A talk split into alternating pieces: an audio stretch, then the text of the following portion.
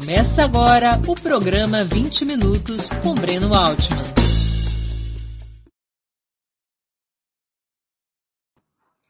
Bom dia! Hoje é 11 de agosto de 2021. Está começando mais uma edição do programa 20 Minutos. Nossa convidada é a socióloga e antropóloga Marília Bárbara Fernandes Garcia Moscovitz, também conhecida como Marília Moscou. Com graduação, mestrado e doutorado pela Unicamp, especializou-se em estudos sobre feminismo, sexualidade, casamento e modelos não tradicionais de relacionamento. Antes de começarmos a conversa, gostaria de pedir que façam uma assinatura solidária de Opera Mundi em nosso site ou se tornem membros pagantes de nosso canal no YouTube. A imprensa independente precisa da sua ajuda para se sustentar e se desenvolver. Também peço que curtam e compartilhem esse vídeo, além de ativarem o sininho do canal. São ações simples que ampliam nossa audiência e nossa receita publicitária. Nossos espectadores também poderão fazer perguntas ao convidado a convidada nas áreas de bate-papo das plataformas. A quem as fizer, no canal de Opera Mundi no YouTube, peço que contribuam, se puderem, com o Super Chat ou o Super Sticker. Bom dia, Marília. Uma honra ter sua presença no 20 Minutos. Obrigado por aceitar nosso convite. Obrigada pelo convite. Bom dia, bom dia a quem está assistindo, bom dia, Breno, bom dia a todo mundo. É muito legal estar tá aqui, ainda mais para falar desse tema. Fiquei super feliz e adorei como você fez o título do, do programa. Achei, estava até falando aqui antes, achei maravilhoso, amei. Marília, por que, que você acha que o debate sobre relacionamentos amorosos e modelos de família deveria ser enfrentado pelas pessoas, pelas forças de esquerda? Uau, nossa pergunta ótima. Tantas, por tantos motivos. Vamos tentar organizar aqui um pouquinho. É, a gente a esquerda, né? Isso primeiro eu vou falar que isso não é novidade, que a esquerda que isso seja uma pauta dentro da esquerda ou um tema abordado pela esquerda, né? É, as mulheres anarquistas já estão aí mais de 100 anos. Né? Emma Goldman foi uma das, das primeiras que escreveu isso, mas até antes isso já era, né? É, é, discutido, já era, enfim, colocado pelas mulheres anarquistas pensando a, a, o, principalmente quando elas pensavam, né, em dois, dois aspectos aí, o papel da mulher dentro da, da própria esquerda, da própria construção do movimento anarquista, né, do movimento internacional de trabalhadores, do movimento socialista, então já tinha essa, essa preocupação de pensar é, por questões muito concretas, do tipo, tudo bem, a gente vai ter uma assembleia, a gente vai ter uma reunião, como é que a gente é, faz que essas mulheres possam participar, né? Então você já tem uma, um questionamento, e o casamento sempre apareceu como uma, um, um, ponto de debate aí, né? Até esses dias eu dei uma aula na escola Florestan Fernandes sobre as mulheres na Comuna de Paris, e essa é uma das coisas que a gente vê nos registros da Comuna de Paris. A gente vê nos registros da, Comuna de Paris é, uma série de reivindicações do clube de mulheres, que era uma espécie de assembleia de mulheres dentro né, da, da, do período da Comuna, a gente vê reivindicações de fim do casamento, assim, não é nem tipo assim, aprovar o divórcio, né? Mas acabar com a instituição do casamento e tudo mais. Então, era um debate que não é novo também, de alguma forma, né? Então a esquerda sempre está sempre tá pensando isso. A novidade que a gente tem, principalmente com o avanço de teorias feministas na segunda metade do século XX, e que eu acho que culmina um pouco nesses estudos mais recentes que eu venho fazendo, que algumas outras autoras, não muitas, mas algumas vêm fazendo também dentro da esquerda, é, é a gente entender a relação muito concreta daí, né, do modelo de parentesco, de família, de relacionamento com a produção, né, de questionar o que, que uma coisa tem a ver com a outra. É, como é que isso que a gente faz em casa né, é, na nossa vida dita particular, privada, pessoal, como isso está também relacionado com a, as formas de produzir mão de obra, de produzir a própria classe trabalhadora, de produzir, é, é, de produzir as condições da vida, de produzir. Então, isso aparece né, há muito tempo, mas agora se tem feito um esforço para tentar entender isso, né? Inclusive, é, as, as, as teóricas feministas, pesquisadoras que têm trabalhado com a teoria da reprodução social, questionam muitas vezes a ideia de que o trabalho é, doméstico não seja um trabalho produtivo. E algumas delas, a própria Silvia Federici, mas tem algumas outras, vêm apontando que, inclusive, é, o, o, o, as relações sexuais, amorosas, afetivas, elas também também são parte desse trabalho reprodutivo, de alguma forma, né? É, e aí tem até uma autora que é muito interessante, que é a Sophie Lewis, é uma autora jovem, assim, que acabou de publicar o primeiro livro dela, que chama Full Surrogacy Now, sobre barrigas de aluguel e o mercado das barrigas de aluguel e tal. Causou na esquerda anglófona recentemente, quando publicou esse livro, porque ela está dizendo ali que, inclusive, o trabalho de você parir, né, gestar, parir, amamentar, etc., tem que ser entendido como um trabalho. É, é, part... E pensando no paradigma da barriga de aluguel para pensar nisso, né? Então é super interessante, assim, que isso vem, vem, vem sendo tocado dessa forma, mas é isso, então não é exatamente novidade, né? É, o próprio Engels lá na, na, no, na origem da família, ele já coloca isso, porque esse, esse, debate já existia, ele também não criou da cabeça dele, isso já existia no debate da esquerda socialista na época, mas a gente vem avançando, felizmente, né? Não sei se eu consegui explicar também. Aí você me fala, né? Se não tiver boa resposta, você fala, ó, não, não, respondeu. Pode deixar, pode deixar. Em um texto para o blog da editora Boitempo, você defendeu que a grande tarefa do marxismo é o sexo. Isso. O que você quis dizer com essa afirmação heterodoxa? É, essa afirmação bem heterodoxa deixou muita gente brava, né? Nossa, cara, as coisas que eu recebi foram pesadas depois desse, desse texto aí. É, o que eu quero dizer é que o marxismo, desde de o seu início, né, o marxismo ele se ocupou com muita atenção de diversos pontos estruturais da nossa forma de, de organizar a sociedade, né? Então, se, o, o, Marx mesmo, né, destrinchou o capital, né, no, na, na sua magistral obra, o Capital. É, depois a gente teve outros autores marxistas destrinchando outras formas diversas de opressão, né, sempre relacionando com o capital, com a produção e tal. É, mas esse debate da sexualidade e, isso é um debate sobre sexualidade, porque é como a gente organiza essas famílias, os afetos, os desejos, isso tem a ver com a sexualidade. É, esse debate ele ficou restrito principalmente as feministas que estavam envolvidas né, no debate socialista e marxista. Ele não foi um debate que ele foi tomado como uma tarefa que todo o marxismo né, e a esquerda precisam pensar. Ele sempre foi localizado como uma coisa, ah, as feministas trabalham com isso aqui, tipo, deixa elas lá, isso é uma questão das mulheres. E não é, até porque quando a gente tem, na segunda metade do século XX, é, o desenvolvimento do conceito de gênero e do conceito de relações sociais de sexo, né, que são conceitos que dialogam muito um com o outro, isso é uma coisa que eu escrevi na minha tese de doutorado um pouco, é, um deles vem de uma base mais tradicionalmente marxista e o outro não, mas eles são muito diálogo, são conceitos da teoria feminista que começam a expandir da mulher para a gente entender esse sistema, né? E entender que essas relações de opressão, de força, de poder, etc., elas são mais amplas do que só a gente ficar pensando a mulher, a mulher, a mulher. A gente precisa pensar em relação ao homem, em relação, né? Pensar como um sistema mesmo é, que está operando ali. E isso permite a gente entender, dentro da esquerda e como marxistas, que esse não é um problema só das mulheres feministas, etc. E se a gente entende, aí que entra a família, né? Por isso eu falo fim da família, eu fico falando isso, as pessoas ficam também revoltadas e tudo mais. É, se a gente entende que a família né, é uma forma, vou até usar o termo do Marx para algumas coisas aqui, meio heterodoxamente também, é, mas se a gente entende que a família é uma forma social e que o trabalho realizado no seio da família ele é um trabalho de reprodução da própria classe, né, da, da, da mercadoria mais valiosa do capitalismo, que é a força de trabalho, que sem ela no capitalismo para, né? Não existe. Se a gente entende que a família é onde a gente está produzindo essa, essa, essa mercadoria mais importante, então a gente precisa entender também que isso para se a gente quer fazer uma outra sociedade que não está baseada em exploração, que não está baseada em opressão, que não está baseada em alguém sugando o trabalho do outro, a gente precisa revisar como que a família funciona também.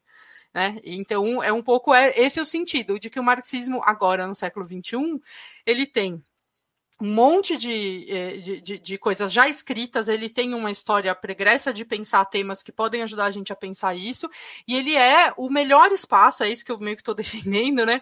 Ele é o melhor espaço para a gente pensar isso. Né? E, e não dá para pensar em construir um processo revolucionário, em construir socialismo, em construir comunismo, né? sem repensar essas formas também porque essa forma, da forma como funciona hoje, isso está diretamente ligado com a história de construção do capitalismo. Né? É um pouco esse o ponto que eu tentei levantar ali. Claro, as pessoas, muitas vezes, só pelo título, já ficaram muito bravas, né?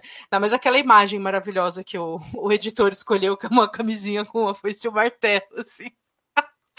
Ai, gente, esse mas, editor é ótimo.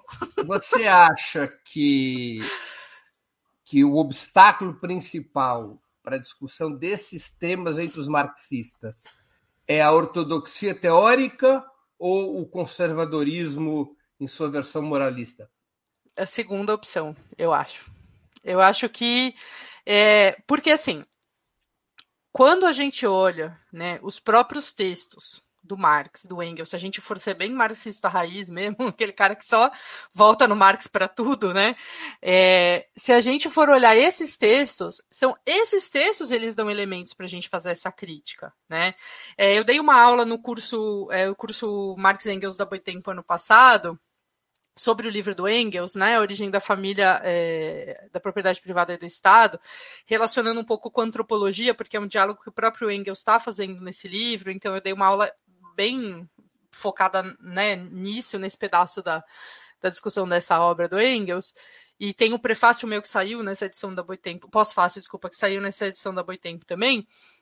Então, se a gente for voltar, por exemplo, lá no Engels, a gente vê que já tem elementos lá para a gente pensar isso né, para a gente refazer essa, essa, esse avanço. É claro que não dá para a gente fazer de maneira anacrônica, essa que é a principal dificuldade. Eu acho que são, duas dificuldades, né? Uma que é essa questão moral mesmo, que aí não é nem um problema só da esquerda ou só dos marxistas, é um problema de todo mundo. Todo mundo tem alguma coisa que vai bater ali, tipo, são coisas que a gente aprendeu quando a gente está falando de família, a gente está falando de sexo, a gente está falando de desejo, de afeto.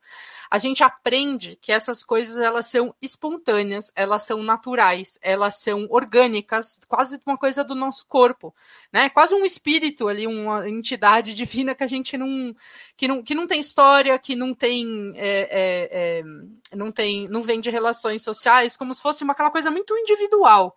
Inclusive, aí só parênteses, está muito ligado à construção da ideia de indivíduo dentro do capitalismo também, mas isso é outro papo aí para um futuro, uma futura entrevista, né? Mas é, a gente enxerga como se fosse uma coisa muito pessoal e particular.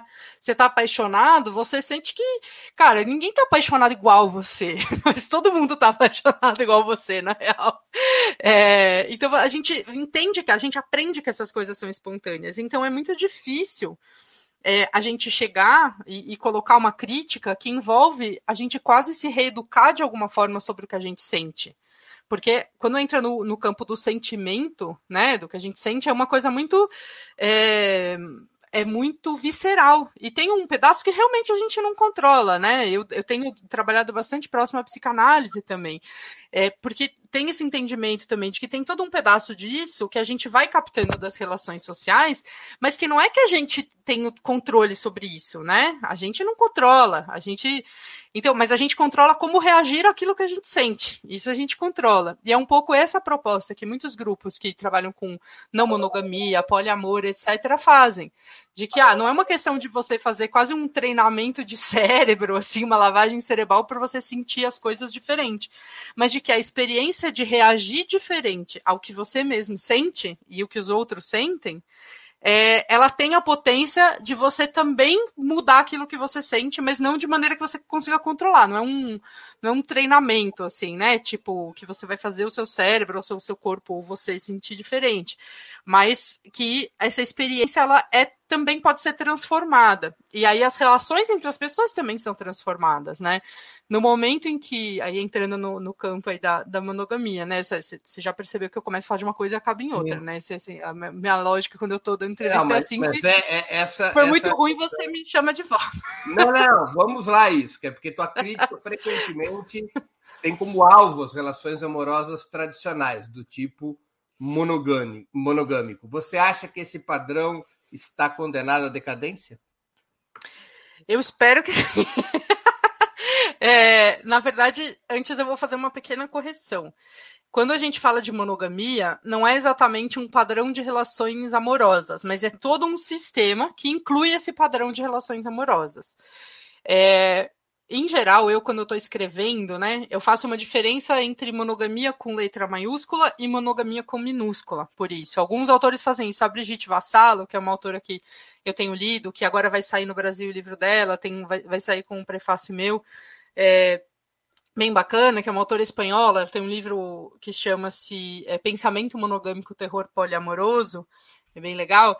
Ela ela também faz isso, ela marca, faz uma diferença na marca do texto, assim, para falar de quando a gente está falando de uma estrutura e de quando estamos falando daquela decisão particular daquele casal, uhum. né? De, de, tipo, ah, nós vamos ficar monogâmicos aqui, vamos fazer um acordo de ficar só entre a gente. É, esse é o livrinho. É uma discussão da relação social. É, o que quando a gente fala monogamia assim em geral, em maiúsculo, a gente está falando da discussão do sistema, do modelo geral. É que esse modelo ele inclui também a família, ele inclui um o monte de coisas. Modelo normativo, não Isso. Das, das, práticas individuais de cada um.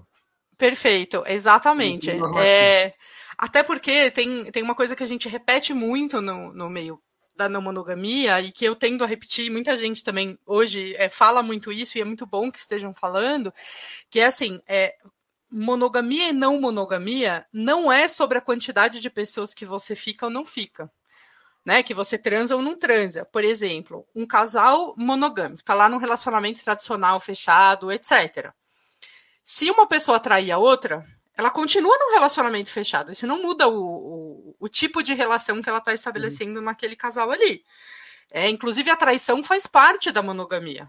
Porque se claro. não tiver monogamia, não tem traição né? Então, assim, ela está dentro desse sistema, é um sistema que inclui a traição, inclui é, é, a exclusividade sexual, né, como contrato, inclui um modelo específico de família, inclui um certo script de apaixonamento, inclui a centralidade do casal na vida do casal, em detrimento de outras relações de afeto e apoio, como amizades, né, relações comunitárias, etc. É, então, tem todo um sistema de como as coisas têm que ser organizadas e posicionadas na sua vida que compõe isso aí que a gente chama de monogamia. Então, é uma coisa maior, né? E muita gente que vive não monogamia, por exemplo, tem períodos e fases em que você tá ficando só com uma pessoa ou com ninguém, né? Tipo, você tá, não tá vindo ficar com ninguém também. Isso não faz com que a pessoa não esteja vivendo relações não monogâmicas, né? Então, por exemplo, eu vou dar um exemplo da minha vida pessoal. Alguns anos atrás, eu tava, eu morava com um companheiro e é, eu namorava, tinha uma namorada também, e ela também morava com um companheiro dela. Essa minha namorada, ela faleceu, morreu. Teve um, um problema de saúde, assim, e, e, e faleceu.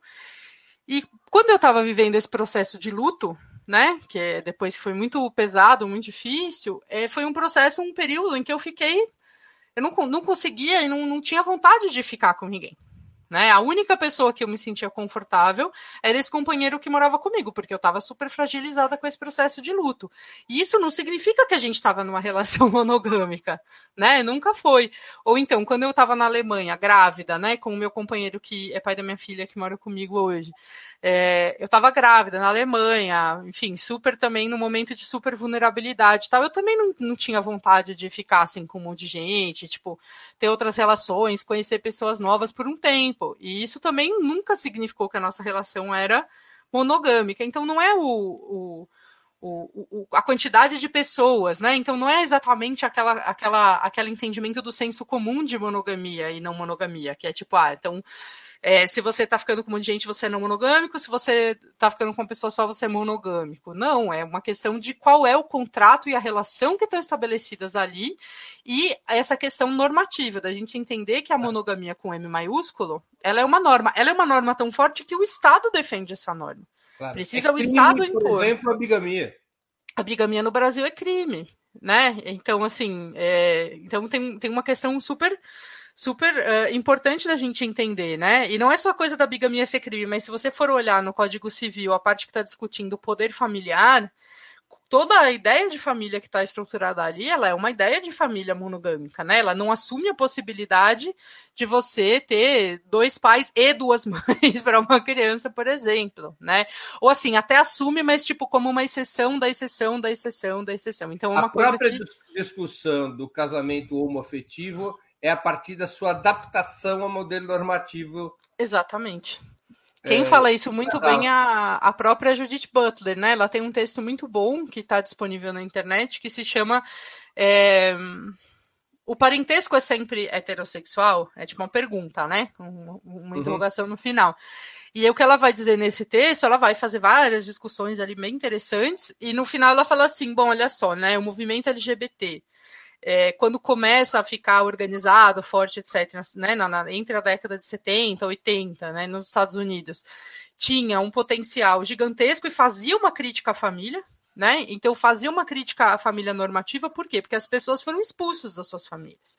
E é. elas construíam famílias novas em um modelo muito mais comunitário, porque conviviam juntas nos bairros gays, porque tinham centros né, comunitários que se criavam, porque tinha toda uma, uma outra forma de apoio, de convivência, de troca que estava colocada ali, né? É, então tinha toda uma potência de questionar esse modelo da família tradicional, de questionar esse, esse, essa centralidade social na família e tudo mais. E aí, num certo momento, se, com, se, se mudou de alguma forma, né? Teve um giro aí que fez Passou com que uma bandeira... reivindicação de inclusão no modelo normativo. Exatamente, pelo casamento, né? É, em vez, de, em vez de criticar e pensar por que é que a gente precisa do casamento para acessar certos direitos, virou a bandeira do casamento para acessar os direitos, como se isso fosse, assim, sabe, tipo, a grande solução de todos os problemas, né? E não é. E inclusive se criou hierarquias dentro do movimento LGBT, das pessoas que estão mais próximas desse modelo normativo, do tipo, ah, não, a gente é gay, mas olha só, nós somos uma família feliz, nós temos um filhinho, nós somos muito limpinhos, a gente não usa drogas, a gente não vai embalada, a gente não transa com um monte de gente, a gente não vai na sauna, olha que lindo, né? É, e, tipo, isso é, é, é autodestrutivo do próprio movimento, né? Porque aí você, você exclui dentro do próprio movimento as travestis, você exclui dentro do próprio movimento movimento, enfim, uma série de outras experiências e, e construções, né? Inclusive históricas do próprio movimento. Tem uma questão do Erli Joaquim de Menezes, que contribuiu com o Superchat, eu quero agradecer. Ele diz assim: Marília, William Reich, na primeira metade do século XX, havia assinalado a necessidade de se pensar a moral e a sexualidade como elemento fundamental na luta socialista. O que, que você acha? Acho mara. Adoro. Eu gosto bastante do trabalho do Reich. É, algumas pessoas ficam muito bravas, assim. Na verdade, assim, raramente você vai me ver pegar um autor e falar assim, ah, esse autor não gosta, vou jogar fora, assim, né? Mesmo autores que não são marxistas ou que tiveram suas rusgas com o marxismo, como é o caso do Reich, né? É, depois dele escreveu, depois que ele escreveu, né, sobre a moral sexual e tal, teve várias rusgas aí na, ao longo da vida aí com, com o marxismo. É, mas é, eu acho que tem coisas muito potentes ali no Reich, né? É, eu entendo perfeitamente. Tem um livro que parece que vai sair agora também aqui no Brasil, que acho que é da autonomia literária, que é um livro sobre a questão da sexualidade nos países socialistas, e é algo que se tem falado também, né? Porque a gente tem que pensar assim, né? O Reich estava escrevendo no momento em que, primeiro, a psicanálise estava né, bombando de alguma forma, porque Freud, enfim, né, tinha acabado de, de, de elaborar o negócio lá da, da psicanálise, então foi logo em seguida disso. Então você tinha uma, uma novidade acontecendo ali. Né? A gente tem que lembrar que uma das pessoas que trabalhou muito com Freud e foi muito assim quebradora de tudo naquela época foi a Lu Andréa Salomé, né? Que, que, que enfim, é, questionava o casamento, inclusive é, tinha relações com mais de, de, uma pessoa, né? Era casada com um, mas namorava o outro. Ela era casada com o, o cara e, e, namorava com o, o, o, Como é o nome daquele. O Hilk, né? Aquele. Uhum. O, eu ia falar o jovenzinho poeta, porque ela era bem mais velha que ele, foi o maior uhum. escândalo, não sei o que e tal. Então tem a, a Lu André Salomé também estava escrevendo. Então o Reich, ele faz esse diálogo, né, com a psicanálise e tenta colocar colocar aí é, em, em, questão em relação. Ao contrário do que o senso comum faz a gente acreditar, de que a psicanálise ela seria quase como uma, uma psicologia, né, que está lá assim pensando no que, que aquele indivíduo está fazendo como se estivesse isolado da sociedade, o que a psicanálise faz é o oposto, né? A psicanálise, desde o próprio Freud, está dizendo que, que, é, que, isso é social, assim, essas construções, né? Elas têm, então elas têm época, elas têm, elas estão associadas com a estrutura social de forma geral. É, então, acho que é, é, muito ótimo que o Reich tenha feito isso, né? É um dos que está aí nessa, nessa história, de pensar que existe um lado que é, que é que precisa pensar mesmo a moral e a sexualidade. A própria Kolontai também, né? Que fala, quando ela fala a, a mulher é a nova moral sexual, Claro. ela vai falar disso, né? Que ela vai falar é, do amor e... camarada, ela vai falar que tem que mudar as formas de amar e não sei o que e tal. É, e o Reich, além disso, que é uma, uma questão interessante, é, ele elabora um programa para a juventude, né? no combate sexual da juventude, ele propõe um programa para a esquerda alemã para mobilizar a juventude ao redor deste tema, né? O que foi também à época algo muito Sim. interessante. Deixa na Alemanha, deixa eu só, só, só fazer um, um parênteses que é legal ah. da gente pensar nisso, que você falou, é, Breno, e, o, e no, na coisa do, do Reich, que é assim, na Alemanha também a gente tem que lembrar que nessa época, né, a Alemanha ela foi um lugar que foi muito pioneiro em estudos da sexualidade. Uhum. É, e que a gente tem, no começo do século XX, a gente tem o Instituto für Sexualwissenschaft, é, tipo, Instituto para a, a, Sexologia ou a Ciência Sexual, eu gosto de brincar assim, porque parece ciências sociais, né, ciências sexuais, é, que era o, o, gente, esqueci o nome do moço, mas jogando na Wikipedia a gente encontra fácil isso é, que era o, o, o, cara, que eu esqueci o nome agora, não, não vou procurar, mas depois eu, eu, daqui a pouco eu olho, ou então o Breno, se achar, também me fala, é, que era o, um lugar né? E que o cara ele acolhia pessoas LGBT que tinham sido expulsas da sua família tal, e fazia pesquisa ali também. Então as pessoas meio que moravam juntas, é, tinha essa a pesquisa a, acontecia, o cara tinha uma biblioteca gigante, e foram os primeiros estudos de, de sexualidade, so, sexologia e sexualidade que estavam acontecendo ali na Alemanha, e foi nessa época mesmo, um pouquinho, logo um pouquinho antes do Reich. Então tem uma, uma questão forte acontecendo ali na Alemanha com isso, né? Obviamente tá, tem a ver também com o Freud, tem a ver também com tudo tudo isso. Tem que pensar que toda essa galera estava escrevendo em alemão, publicando em alemão, e tradução naquela época era um negócio que realmente demorava, era um processo uhum. bem mais complexo do que hoje, né, para esse conhecimento circular. É, e aí, é claro, quando começa o, o, o, o, nazismo na Alemanha, os caras vão em um dos primeiros lugares que eles queimam tudo. Inclusive porque dizem que havia oficiais nazistas que frequentavam esse lugar muito, que eram né, gays, enfim, LGBT e tal. Então, que tinha é, uma, uma questão dos caras queimarem por causa dos papéis e tal. É o que dizem hoje, né? Alguns estudos que estão saindo lá na Alemanha sobre esse caso. Mas aí queima tudo, vai tudo a gente perde, né? A gente perdeu. A esquerda também tem um pouco disso, né? De que a gente perdeu muita coisa ao longo da história por, por, por ser perseguido, por ser queimado, por ser para as pessoas serem mortas, né? A biblioteca inteira da Luz Salomé foi queimada, uhum. né? Os livros do Freud eram proibidos no, no, no, nazismo. Então, importante a gente lembrar também desse desse momento aí da Alemanha. Ali a Lu, que linda. Ai, maravilhosa. Marília, deixa eu retornar a um assunto que você já tocou você afirma é, que os relacionamentos amorosos, a normatização dos relacionamentos amorosos, são uma construção, uma construção cultural. É, mas há estudos em psicanálise, muitos estudos, que demonstram a introjeção emocional profunda de um longo período sob a dominância de certos modelos normativos de comportamento. Aliás, os modelos Sim. normativos existem para isso mesmo para serem introjetados é, nas pessoas. Trocando em miúdos. Isso faz com que não seja apenas um debate racional de convencimento sobre determinadas ideias. Por Perfeito. exemplo, é fácil convencer um trabalhador, em certa medida, é fácil convencer um trabalhador a se sindicalizar para lutar por salários melhores. É um raciocínio. Sim. Eu estou na fábrica, se eu me junto com os outros trabalhadores, eu tenho mais força para pedir um salário melhor. Uhum. Embora ele também tenha que combater aspectos emocionais, psicológicos, como o do medo, da repressão, do desemprego, etc. Mas nesse caso específico dos modelos normativos de relação uh, amorosa, não se trata apenas de um debate racional, de convencimento sobre determinadas é. ideias, mas de uma raiz moral e emocional bastante complexa. Sim. Como é que podem ser alterados modelos normativos tão longevos de relacionamento ainda que sejam meros paradigmas morais, historicamente uhum. condenados a uma abordagem hipócrita, como é o caso da monogamia? Olha, é, é fogo, né? Porque da mesma forma que, assim, também nem é tão fácil, assim, de convencer as pessoas a se sindicalizarem.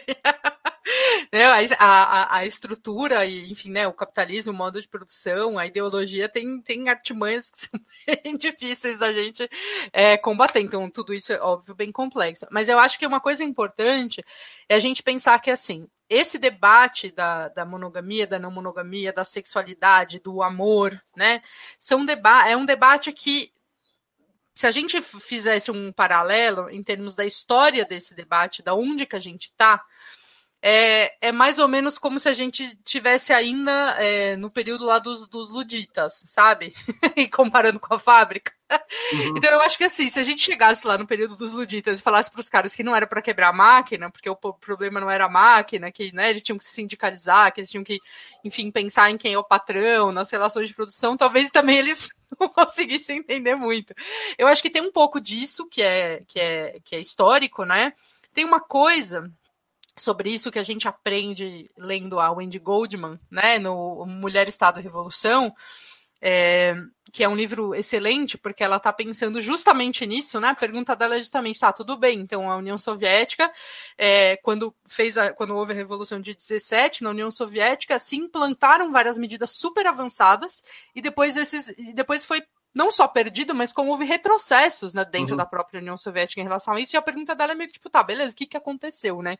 Tipo, como assim? Quer dizer o que isso?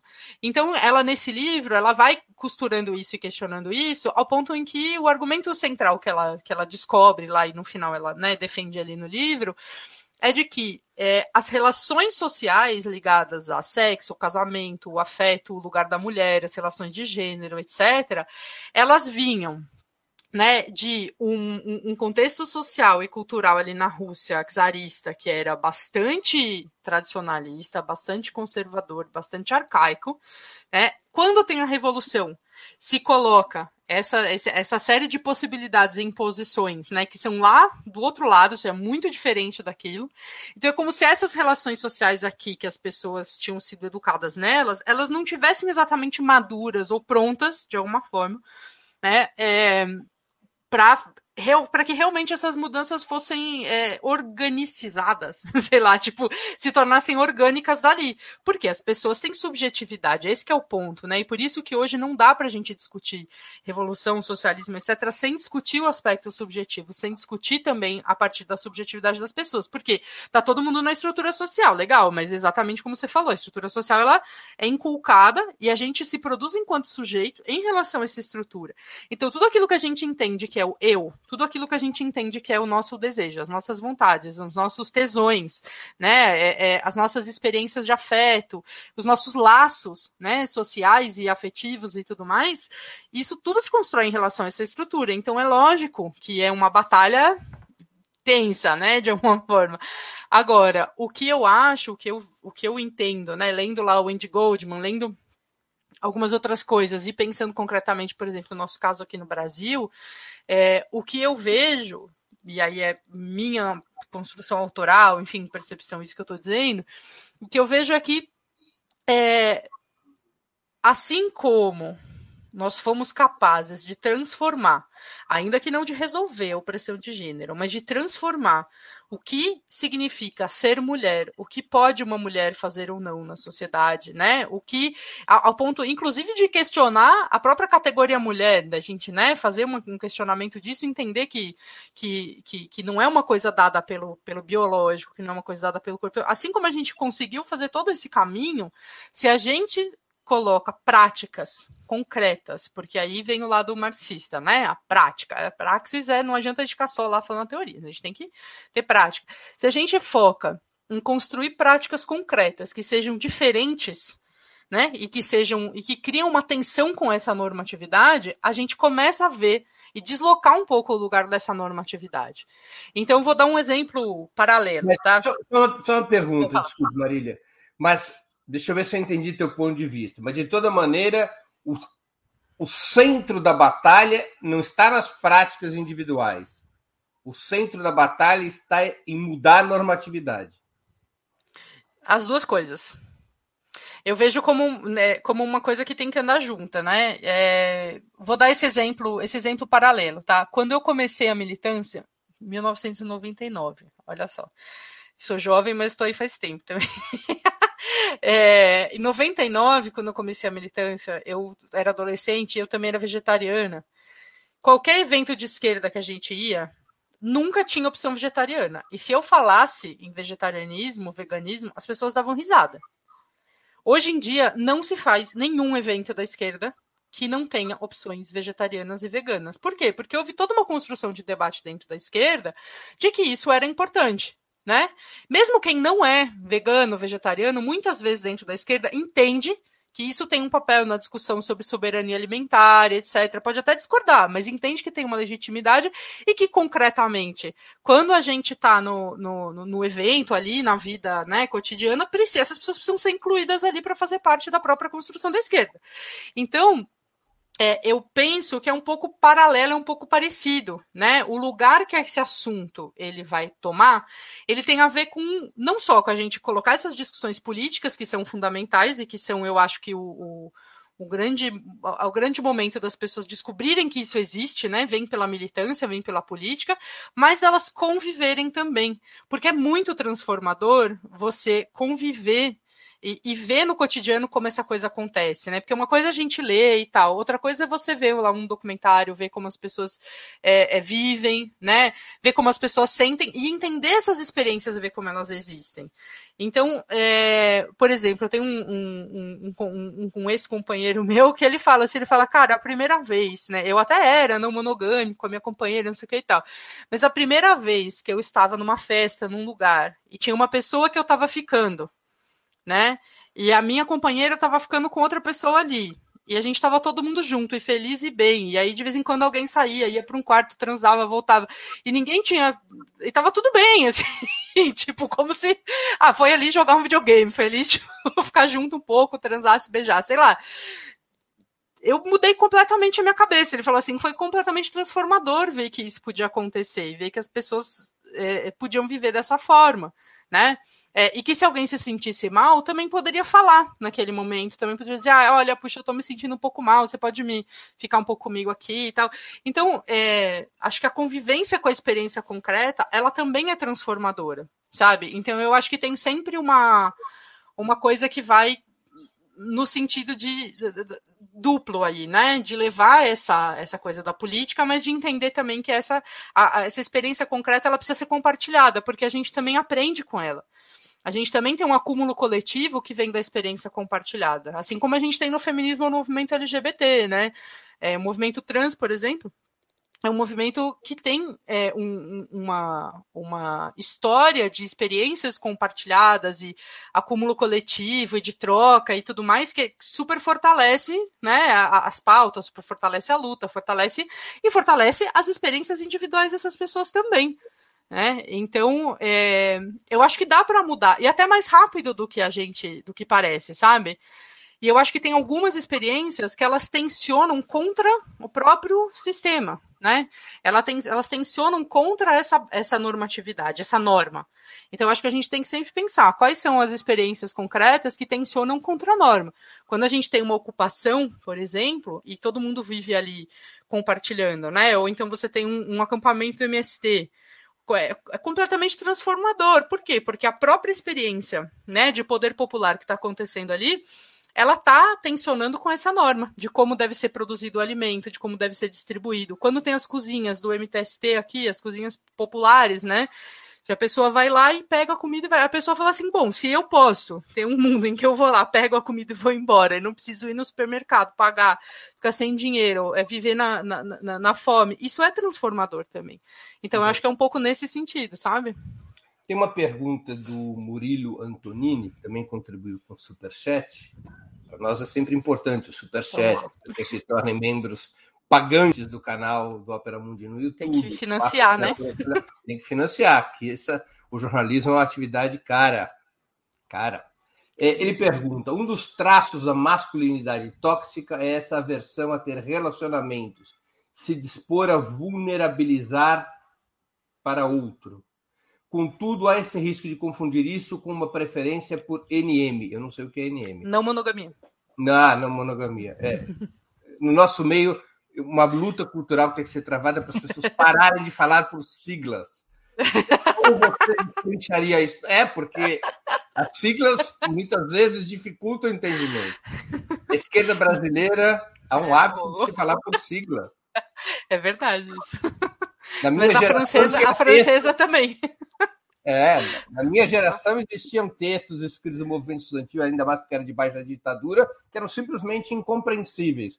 As, as, as, TC, as TC do ME, queria dizer, as tarefas centrais do movimento estudantil. Aí é demais, né, também. Bom, mas vamos lá. A pergunta dele é importante. Muito boa. Agora eu já sei o que quer dizer NM, não monogâmico. Muito boa. Muito boa a pergunta do Murilo. Murilo, obrigada, inclusive. É, esse é um tema fundamental hoje para a gente pensar na monogamia, né? Porque, como qualquer outra coisa, para a gente pensar não monogamia, ou poliamor, ou enfim, qualquer outra coisa, a gente precisa sempre pensar que isso não está isolado dentro da sociedade. Ou seja, as relações de gênero, de raça, de classe, elas vão perpassar é, esse, essa experiência também, né? Então, isso é, é muito claro. É, é óbvio como a gente vive no capitalismo, o capitalismo tem uma coisa que chama ideologia. a gente tem essa, essa coisinha que a gente aprendeu aí com Marx há tipo dois séculos. É, a gente sabe que é, vai ter gente que vai dizer que não, é só uma questão individual, não tem nada a ver com gênero e não tem por que fazer um debate feminista na não monogamia. Tem gente que vai, vai falar isso, né? Agora, nós que estamos no campo da esquerda e que somos né, anticapitalistas e que queremos uma sociedade socialista, que queremos uma sociedade organizada por outras relações sociais, precisamos sempre pensar em relação a todas essas estruturas. Inclusive, tem uma galera que faz debate né, sobre raça e racialidade dentro da não monogamia, que é muito interessante, é o pessoal do Não Mono em Foco. É, e o pessoal, assim, tem gente muito boa escrevendo sobre isso, sabe? Também. Então, tem gente escrevendo sobre gênero, tem gente escrevendo sobre raça. Então, é sempre legal ir atrás porque dá uma dimensão de como isso está sempre perpassado por todas as relações, né? Obviamente. É... Aí, assim, nesse caso específico, Murilo, é... Eu, particularmente, não sou muito fã nem da, da, dessa ideia de masculinidade tóxica, isso não é nem, nem exatamente é um conceito, isso é tipo uma categoria que a gente usa um pouco numa espécie de senso comum militante nosso, assim. É, eu não gosto muito de usar ela, porque eu entendo que uh, não existe, né, uma masculinidade tóxica e uma masculinidade boazinha, assim, tipo, aí feminilidades também não, né, são múltiplas. É, e dentro do nosso sistema de gênero, a gente tem sempre, né, a masculinidade normativa, que é aquela masculinidade que atende, na medida do possível, a todos os requisitos do que é ser, né, um, um homem com H maiúsculo, é, essa masculinidade ela está colocada já numa posição de poder em relação a diversas outras masculinidades e feminilidades e formas de existir, formas de, de compor o próprio gênero, né? De qualquer maneira, né? Então, o poder, o, a distribuição desigual de poder que é tóxica, não é a masculinidade em si. Né? Então, acho que esse que é o problema. Então, a gente tem que olhar estruturalmente sempre, relacionalmente sempre. É, e, de fato, existe uma construção da masculinidade, né? e não é nem exatamente da masculinidade heterossexual, isso acontece também é, é, com homens que são gays e tal. É, existe uma construção da masculinidade no nosso sistema de gênero e dentro do nosso sistema de parentesco que tem a ver com isso. Não exatamente com uma aversão a ter relacionamentos, porque nenhum homem nesse sistema sobrevive sem uma esposa. É muito importante lembrar. Tá? É, nenhum homem sobrevive sem esse trabalho é, que, que, a, que, a, que, a, que a mulher faz uh, de forma gratuita ou por amor, né? Como diz lá a Silvia Federici, né? Aquilo que você chama de amor, eu chamo de trabalho não pago. é, nenhum homem é capaz de sobreviver sem isso nesse, nesse sistema que a gente está organizado desse jeito. É. É, a própria existência da masculinidade dessa posição desse homem com H maiúsculo aí, ela precisa dessa da, de, de, um relacionamento, né? E ele precisa ser monogâmico justamente por isso. Agora, como eu falei, a monogamia ela não é sobre a quantidade de pessoas que você transa ou deixa de transar. Né? Então, o homem ele tem uma espécie, ele, ele, ele é valorizado socialmente, se ele está solteiro, ou se ele está casado, ou se ele está com alguém. Ele não depende do status de relacionamento para ele ter uma validação social. As mulheres, sim.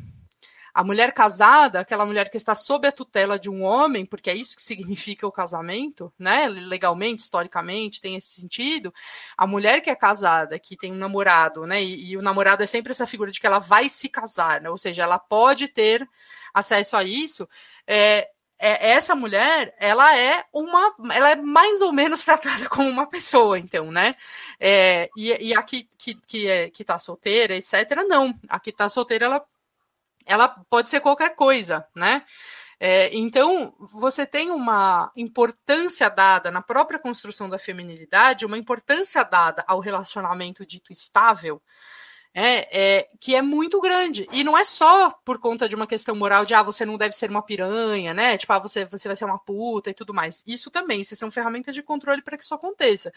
Mas existe uma construção de si também, né? De tipo, você não se sentir como mulher, como bem-sucedida, se você não tem acesso a um, a um homem, ao afeto. Isso, se a gente for pensar, mulheres brancas, é isso e meio que acaba por aí. Se a gente for pensar na questão das mulheres negras, que tem um debate que há muito tempo as mulheres negras vêm trazendo no feminismo, que é a questão da solidão da mulher negra, no sentido de que elas são, né, muitas vezes preteridas, desvalorizadas, etc., isso fica com uma complexidade ainda maior. Inclusive, tem alguns textos muito bons, recentes, de algumas mulheres negras, é, que estão publicando sobre não monogamia e dizendo isso, né? A monogamia é que produz a, a, a solidão da mulher negra. É esse sistema monogâmico, porque daí o cara tem uma oficial que é branca, né? Mas vai lá e trai com uma mulher negra escondido porque existe um racismo colocado ali também. Então tem toda uma, uma discussão é, é, bem interessante colocada por esse lado também. Então, acho que dá para a gente pensar que esse, é, essa masculinidade ela é construída com essa ideia de que sim, em algum momento esse cara ele vai ter que se aquietar, mas como ele é homem, se ele não quiser se aquietar, tudo bem. Mas isso não significa que é não monogamia, como você mesmo falou, Murilo. Isso é algo muito importante, né?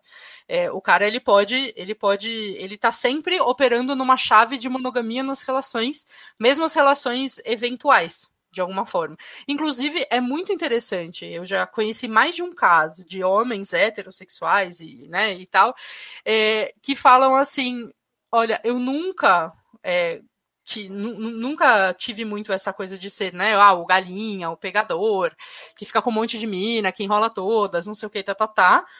É, mas ao mesmo tempo eu tinha muita dificuldade de falar, não, eu quero estar tá num relacionamento, eu quero estar tá num namoro, eu quero me casar, etc., porque eu achava que que o tipo de relação que se constrói com isso, né, de que a gente tem que ficar aquele casalzinho que só faz tudo em casal, de que tem aquelas obrigações que vêm junto, etc., eu também não gostava disso, né. É, o que acontece é que as mulheres elas estão acostumadas a ceder nesse ponto muitas mulheres também não gostam e, e, e, que, que, desse modelo de relacionamento, das obrigações que vem junto, né, da posição, da posição que isso as coloca dentro de um relacionamento, mas elas simplesmente é, é, não podem se dar o luxo de dizer que não, que não querem, elas não podem se dar o luxo de recusar isso, porque socialmente você, você é nada, se você não tem um homem, né? Então isso é muito importante. Tendo que tem aquela ideia, né? Tipo, o que é a mulher bem-sucedida? A figura da mulher bem-sucedida. Bom, ela é branca, obviamente, né?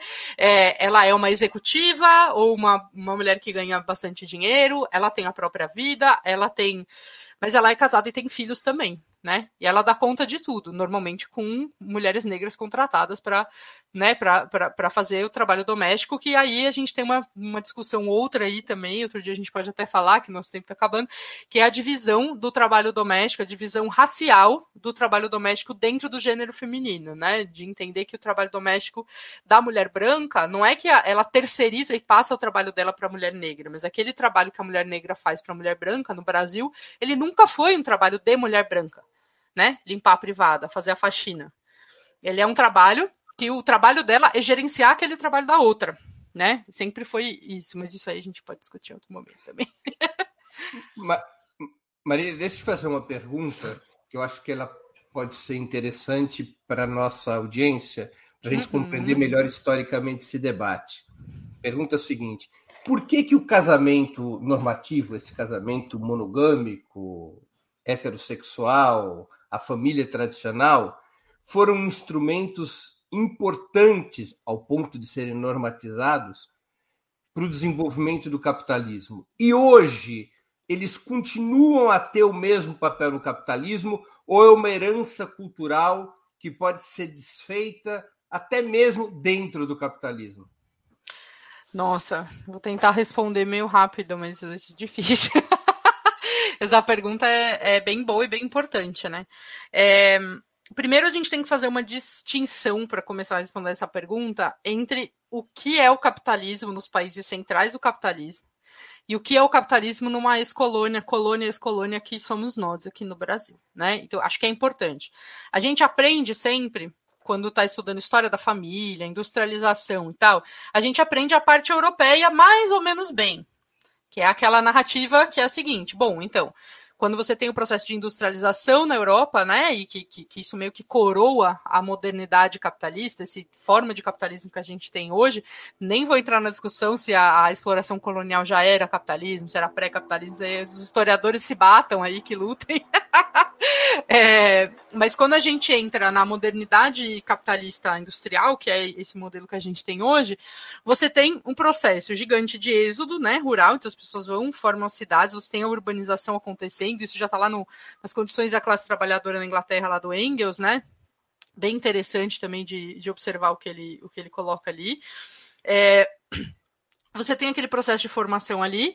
É, e aí, mesmo naquela, naquele contexto ali, que só falando de Europa, tá, gente? Mesmo naquele contexto lá da Europa, a gente tem que entender que família, casamento, tinham sentidos muito diferentes para quem era da classe trabalhadora do que para a elite. Né, do que para quem era da, da, da burguesia.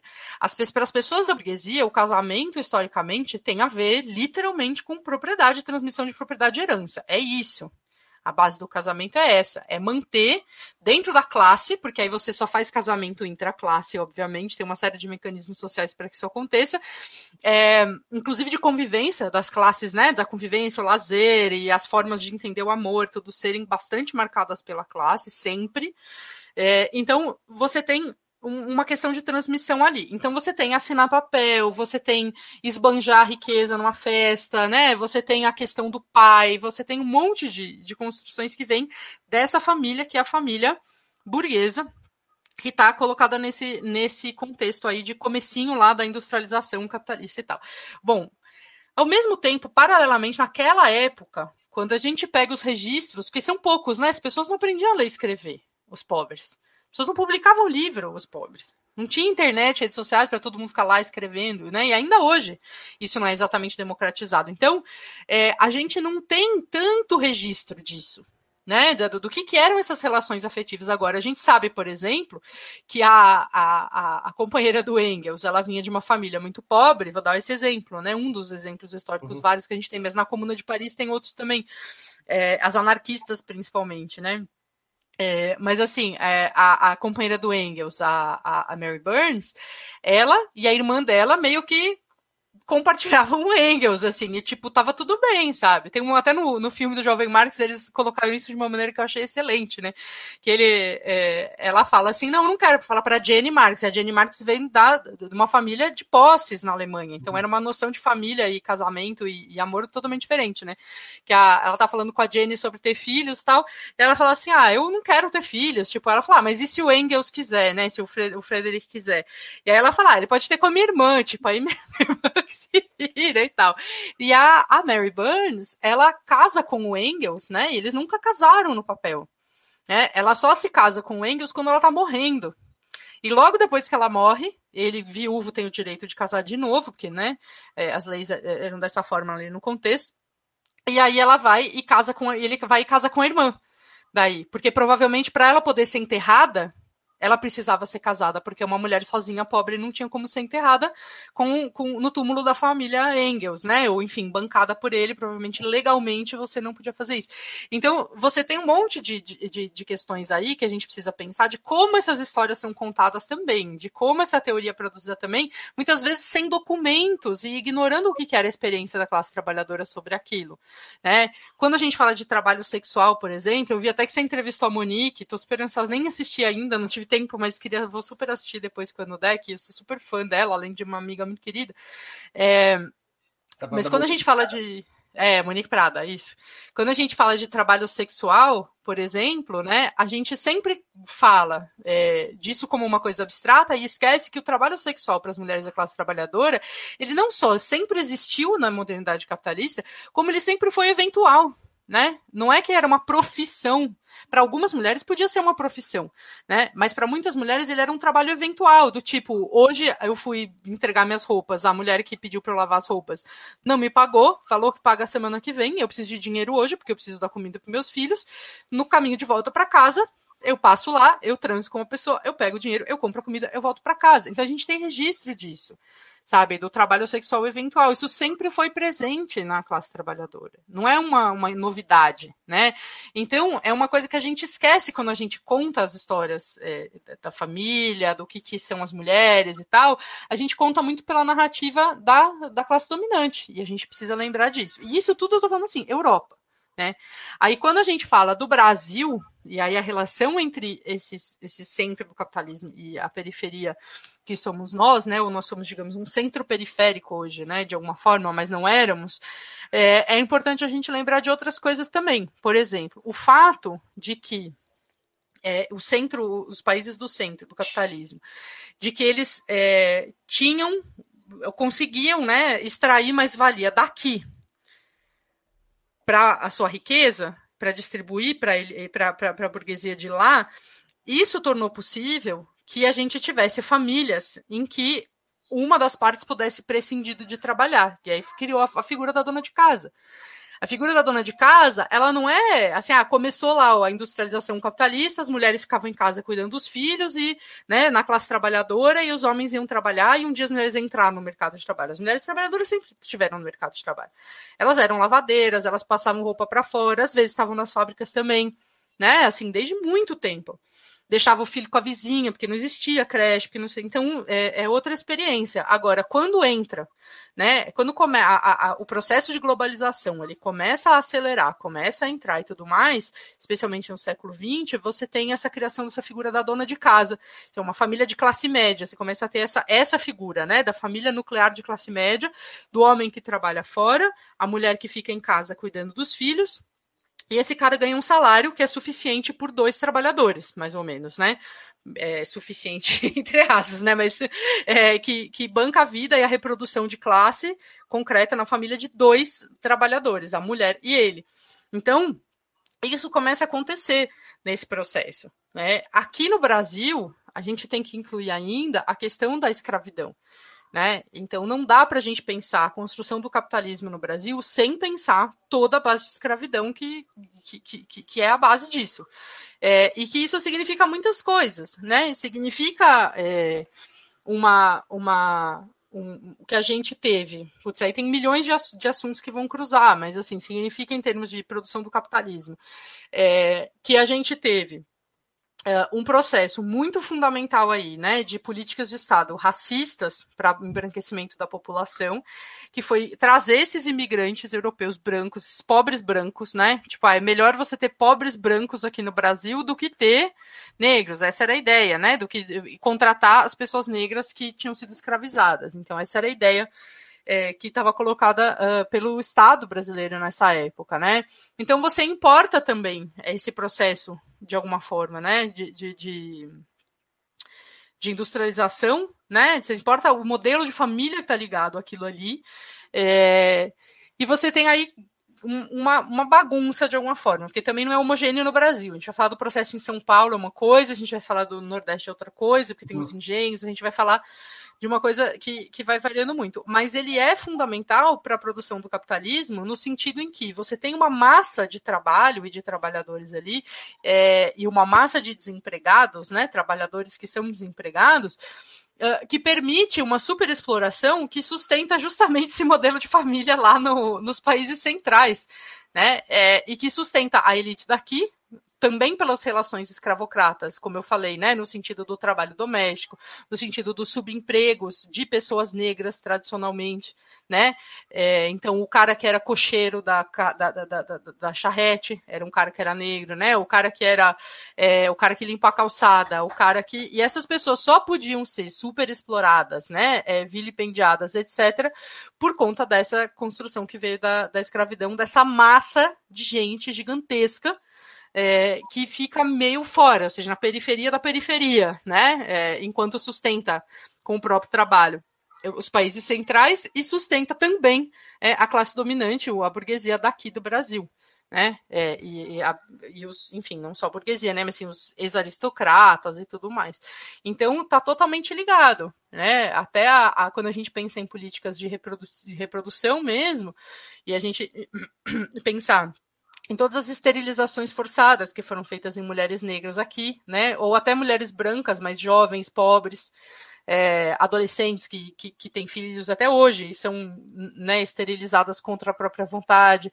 A gente tem uma série de relações aí que estão ligadas ao trabalho, que estão ligadas à reprodução dessa, dessa massa de, de trabalhadores, que estão ligadas é, a uma posição tão marginal e tão oprimida que se submete a uma série de, de, de, explorações absurdas, né, é, é e que são necessárias para o capitalismo funcionar.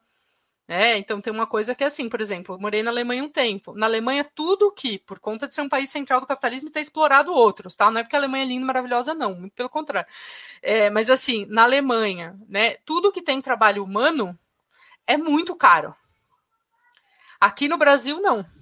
Aqui no Brasil, você comprar é, um, um, presunto fatiado ou uma peça de presunto vai dar provavelmente quase no mesmo preço, se não o mesmo preço. Na Alemanha é tipo três vezes mais o preço, se for fatiado. Porque o cara pegou e levou o presunto até a máquina. Assim, tipo, é uma coisa. É, porque tem a ver com isso, com o quanto o trabalho humano é desvalorizado no Brasil. Porque é o, o, a lógica da escassez e da superexploração que é necessária para rodar o, o capital. Você critica o modelo normativo é, das relações monogâmicas, mas você critica, além disso, é, você tem escrito e falado em várias oportunidades em favor do fim da família tradicional, é, que as categorias mãe e pai deveriam acabar. Qual a lógica dessas ideias e qual outro modelo normativo deveria existir? É, bom, para terminar, então, eu vou ter que terminar porque estou. Tô, tenho que dar comida para criança, escola e tudo mais aqui também. A gente tem o, o a tarefa reprodutiva aqui para acontecer também. É, mas assim, vou só fazer uma pequena correção também no, na, na sua pergunta, porque eu não falo contra o fim da família tradicional, não, eu falo contra o fim da família. Ah lá, daí fica todo mundo, quer? Como assim? É, então. Eu quis amenizar, eu quis amenizar mas é, o bom é entrevistado que não quer ser amenizado. Olha, a Amanda Palha, que é uma grande amiga minha, parceira intelectual de tu, quase tudo, assim, que, que, que eu venho fazendo dessa, dessa área, é uma travesti brilhante, maravilhosa, incrível. É, ela tem escrito, escreveu recentemente alguns textos, acho que tem até um que está lá no, no blog da Boitempo, que, é, que fala um pouco sobre isso, né? Por que, que a gente não fala de fim da família tradicional, mas fim da família? Eu costumo explicar um pouco pela antropologia, assim, né? Que é isso. Espero que em breve eu termine o meu livro que se chama O Amor Não É um Sentimento. e nesse livro é um livro de ensaios. Nesse livro ele é, tem um dos ensaios que eu vou falar exatamente, mais ou menos, com mais detalhes, né? É, é, essa essa resposta, né? Assim, por que, que é o fim da família? Mas basicamente é porque a família é, a família ela é uma ela, ela não é uma categoria ahistórica ela também não é uma categoria uh, enfim universal né? a gente usa família é uma configuração muito específica de parentesco que ela tem a ver com a nossa estrutura social então quando a gente fala por exemplo de da antiguidade grega ou a gente fala de sei lá dos tupinambá a gente não pode usar a categoria família se a gente quiser ser rigoroso porque o que está acontecendo ali não é família né? E isso não é bom nem ruim, isso é um fato, uma forma de descrever, né? Da gente fazer uma descrição rigorosa cientificamente com o que significa essa categoria família. É o que eu estou investigando, né? Atualmente no pós-doutorado, eu estou justamente brigando, investigando aqui para para bater e tentar entender o que, que é essa categoria família exatamente, enfim, vários pormenores disso.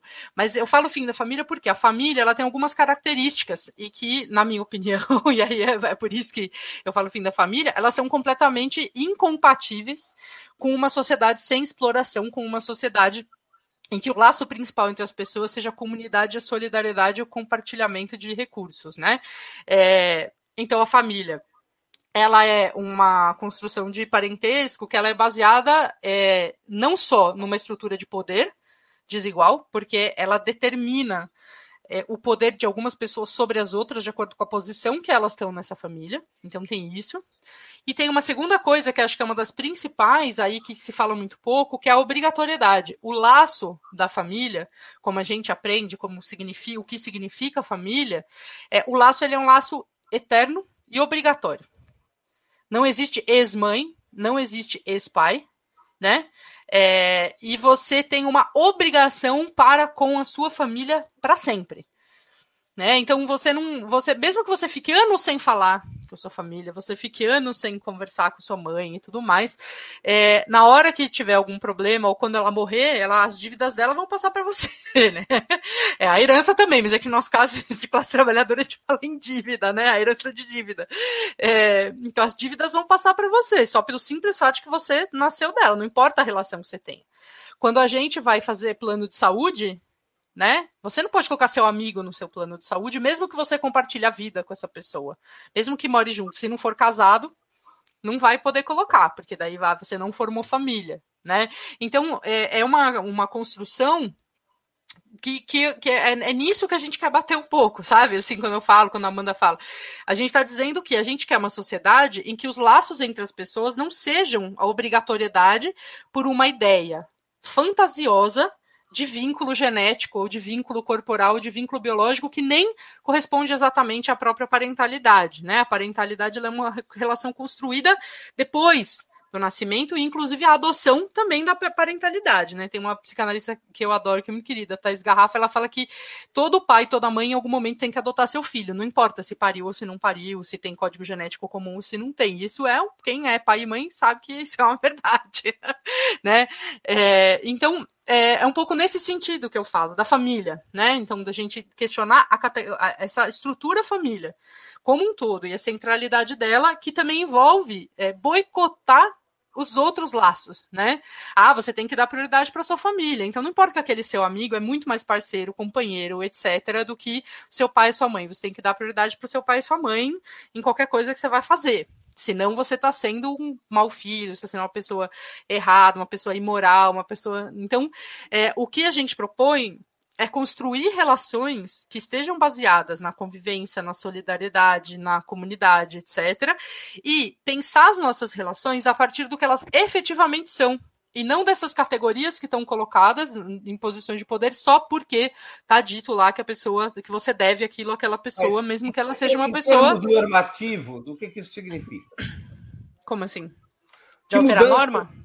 Claro, que normas deveriam ser. Uma antinorma. Aí que, aí que fica difícil da gente explicar.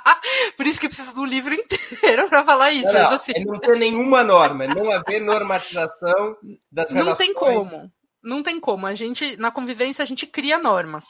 Mas o que a gente está propondo é uma norma que seja uma antinorma. Não, estou dizendo, do ponto de vista público. do ponto de vista público. Seja, tá, tá, do Estado, né? normas que determinam casamento. Ou então, é, ou, ou, acho que não sei se é abolição, mas acho que pelo menos num primeiro momento, né, se a gente for pensar mais imediatamente, normas que sejam é, não só inclusivas, mas que permitam uma diversidade tão grande de arranjos que sejam valorizados, concretizados, etc., que, que, ela, que a própria norma da família vá se tensionando ao longo do tempo. Isso é uma estratégia interessante. Agora, é impossível a gente pensar nessa própria discussão também, por exemplo, esse caso aí do plano de saúde, sem pensar que, na verdade, não era nem para a gente estar discutindo plano de saúde, era para ter SUS lindo, público, maravilhoso para todo mundo e ponto.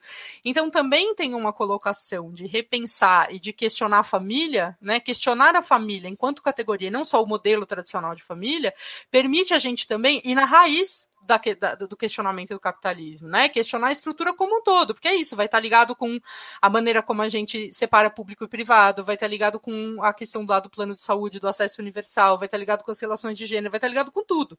Então, a, é, também tem uma decisão que é politicamente estratégica nossa de, de, de, pensar nisso, né? De identificar esse elemento e falar, ó, isso aqui a gente vai, vai a gente vai bater nisso, né?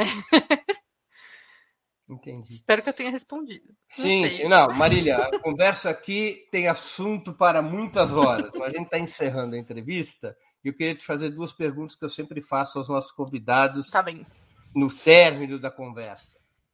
Primeiro, qual livro você leu e está lendo durante a pandemia e gostaria de sugerir aos nossos espectadores? E o segundo, qual filme tá. ou série assistiu ou está assistindo e poderia indicar a quem nos acompanha? Tá. Só um minutinho que eu tô abrindo a lista aqui. tipo, é porque eu tinha pensado em vários, né? É, e aí eu, eu, enfim, fiz uma pequena lista aqui. E aí alguns deles eu já coloquei. Bom, tem o Dark, que é essa série que é, é, tá sendo mostrada aí o, o, o, post, o pôster, né? É, eu assisti pela primeira vez. Oi? Sobre o que, que é essa série? Vixe, essa série é maravilhosa. Ela é sobre luto. é, de maneira geral, posso dizer que ela é sobre luto e sobre tempo. Né? É, o que acontece é que. É que eu vou dar muito spoiler se começar a falar, porque ela é realmente não, mega não misteriosa, então não vou falar. Mas ela é sobre luto e sobre tempo. Né? Acho que isso é, é, é bem, bem interessante de observar. E também sobre luto e sobre tempo, eu reassisti Lost aquela série que terminou em 2009 ou 2010. Eu já tinha assistido uma vez, logo que ela terminou, eu esperei terminar para assistir tudo num bloco assim. E depois é, e depois que assisti agora na pandemia, e também é uma série sobre luto e sobre tempo. Eu acho que essas duas séries elas dialogam muito, por isso que eu escolhi falar, dar essa dica das duas. De preferência, assistam as duas uma em seguida da outra, assim, é, que é bem interessante. Bem, bem, bem, bem interessante. Um, de filmes, né? Eu assisti Parasita quando saiu, na, na época eu tava grávida, eu tinha acabado de nascer minha filha, então eu fiquei um ano e meio sem ver nada do cinema, eu meio que recuperei o atraso. É, assisti Bacurau também, assisti um monte de coisa assim que saiu na época, uh, assisti agora, adorei, acho que é fantástico, acho que é um, um, uma, uma discussão muito boa de teoria da revolução que está colocada ali no, no Parasita, é, então acho que tem que ser assistido. Quem não assistiu ainda, assista, é belíssimo. E Aquários também. Aquários, quando saiu, estava morando na França. E daí eu não eu não não assisti na época porque não passou no cinema lá. E aí depois acabei protelando, daí fiquei grávida e não assisti, né? E aí agora finalmente assisti. Maravilhoso Aquários, também tem que assistir. Aquilo ali é, é, é Brasil puro, assim, como sempre o Kleber manda muito bem. e livro? Livro, eu vou falar de dois que eu tô lendo agora, acabei de ler agora, na verdade, né? Os dois saíram muito pertinho esse ano, e eu acabei de ler os dois e tô, tô, tô, tô em processo. Três, na verdade, né? É, desculpa, é que eu vou falar dos outros dois primeiro, mas eu, bom, posso falar desse primeiro. Esse aí eu comecei a ler um pouco antes da pandemia terminei no comecinho da pandemia, que é o Pensamento Monógamo Terror Poliamoroso. Eu falei aqui, né, comentei um pouquinho, da Brigitte Vassalo. É, vai sair no Brasil logo mais, pela editora Elefante. Então fiquem de olho. Você vai sair com um prefácio meu. É, é, bem legal, ela é bem, ela tem uma teoria estrutural assim da monogamia que é bem legal. É, e agora que saíram esses, esses últimos dois que saíram agora, que é o da Butler, né? É, a Força da Não Violência, da Judith Butler, saiu agora pela Boitempo, e Camarada, da Jodie Dean. Né, eu estou, inclusive, nesse momento escrevendo um texto relacionando os dois com o fim da família, para que vai sair no blog da Boitempo logo mais.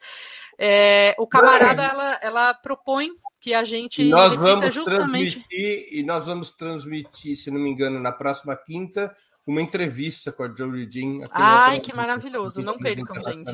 Ela é maravilhosa, não percam.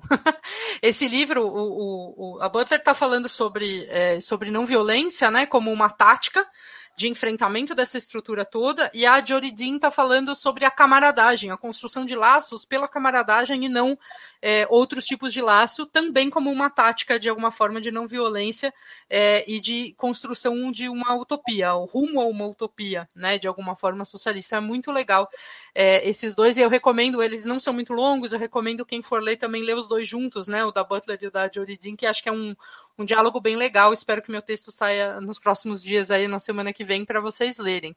E eu queria fazer um convite, Breno, também, se for possível.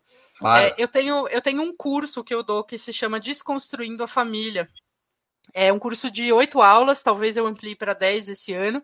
Cada aula é baseada num filme, então a gente, todo mundo assiste, a gente vai para a aula já com o filme na cabeça, discute, então tem a discussão do filme, mas tem esses inputs teóricos aí sobre, né, estudos críticos da família, é, e tudo mais. Então é um é um é um, um curso que quem não, não leu nada sobre família consegue acompanhar, quem não é sociólogo e, consegue e acompanhar. Podem achar esse curso, se inscrever, se matricular? É, eu, no, no, meu site sempre aparece, tem uma aba de cursos lá no meu site, é marilhamoscou.com.br e vai ter uma turma, eu vou abrir uma turma para outubro. Ainda não coloquei lá, não está online essa turma ainda, então vocês estão sabendo em primeira mão, eu vou abrir uma turma para outubro. Então já fiquem de olho, que aí quando sair vocês conseguem. Mete de novo no site, Marília mariliamoscou.com.br marilhamoscou.com.br. Também nas minhas redes sociais, que é tudo Marília Moscou, tudo junto, vocês eu sempre falo, obviamente, e sempre vai ter é, quando tem curso aberto e tal. E tem a minha newsletter também, que no próprio site você também consegue é, assinar minha newsletter, e na newsletter eu sempre mando os cursos, as coisas que estão acontecendo, e uns escritos é, literários, umas coisas mais crônicas, assim, às vezes. Eu mando de vez em nunca, tanto que ela chama esporádica, a newsletter, o nome dela é esporádica, porque eu, só de vez em quando que eu mando. Mas aí fica a dica. Marília, queria agradecer muito pelo teu tempo e por essa conversa muito interessante para mim e para o nosso público. Obrigado por essa oportunidade de conversar. Obrigada a você, Breno. Obrigada a você. Obrigada, gente. Amei as perguntas, foram maravilhosas. Nossa, lindo. Depois eu vejo melhor os comentários. Tá bem. Obrigada, gente. Beijo. Obrigado, Marília. Encerramos assim mais uma edição do programa 20 Minutos. Voltaremos a nos ver amanhã, quinta-feira, 12 de agosto, às 11 horas com mais uma edição do programa 20 Minutos Internacional. Nosso convidado será o chanceler da Nicarágua, Denis Moncada, para conversarmos sobre a crise política que atravessa seu país. A entrevista será em espanhol, mas com legendas em português. Até lá, obrigado pela audiência e um grande abraço. Para assistir novamente esse programa e a outras edições dos programas 20 Minutos, se inscreva no canal do Opera Mundi no YouTube. Curta e compartilhe nossos vídeos, deixe seus comentários. O jornalismo de Opera Mundi é mantido com o seu apoio. Faça uma assinatura solidária em www.operamundi.com.br. Com um pequeno valor mensal, você nos ajuda no desenvolvimento de um jornalismo independente e de qualidade. Obrigado pela audiência e até a próxima.